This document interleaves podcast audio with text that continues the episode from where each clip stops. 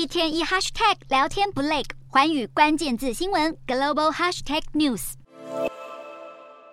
美国第二季 GDP 成长超越预期，而美国联准会和欧洲央行分别在周三和周四宣布提高利率，却是投资人担心周五日本央行可能会随之变动利率。金融股和航空股表现疲软，道琼中指连续十三日涨势，标普和纳指也都跌破零点五趴。费半则逆势走高一点八六趴，美股四大指数涨跌互见，道琼指数大跌两百三十七点四点，收三万五千两百八十二点七二点；纳斯达克收黑七十七点一七点，收一万四千零五十点一一点；标普五百下滑二十九点三四点，收四千五百三十七点四一点；费半指数劲扬六十八点八九点，收三千七百六十八点二七点。欧洲股市方面，投资人预期本周联准会和欧洲央行的升息会是今年最后一次。法兰克福股市收创盘纪录新高，欧洲三大股市全数收红。英国股市小涨十五点八七点，收七千六百九十二点七六点。德国股市劲扬两百七十四点五七点，收一万六千四百零六点零三点。